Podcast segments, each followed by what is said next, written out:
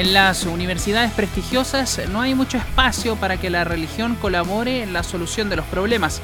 Claro, eso hasta que le tocan al equipo de fútbol. En 1997, los dueños del Oxford United decidieron construir un nuevo estadio para el club.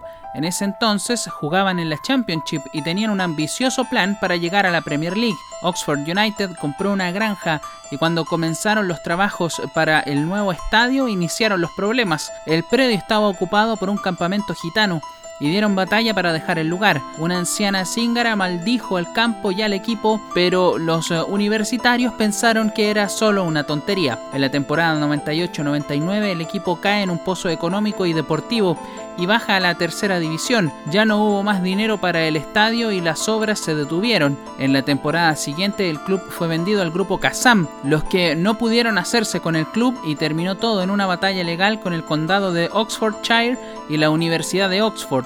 El equipo, padeciendo la maldición gitana, cayó a la cuarta división en el 2001. Para ese entonces, el club ya era propiedad de Kazam y el estadio, proyectado en un principio para 18.000 espectadores, abrió sus puertas con solo 12.000 asientos. El terror para el Oxford United vino en su primera temporada en la cuarta división. El equipo universitario, orgulloso de su nuevo estadio, salió a jugar y perdió 13 de sus primeros 17 partidos.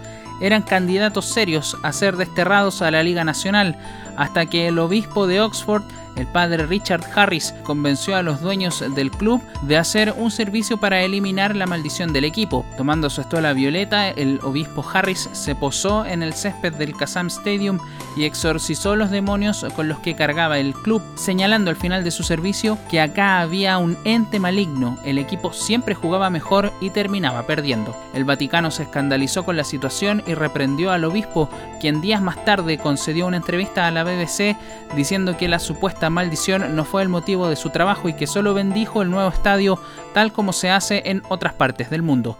Después del exorcismo de Harris, el Oxford United empató 2 a 2 con el York y se salvó del descenso.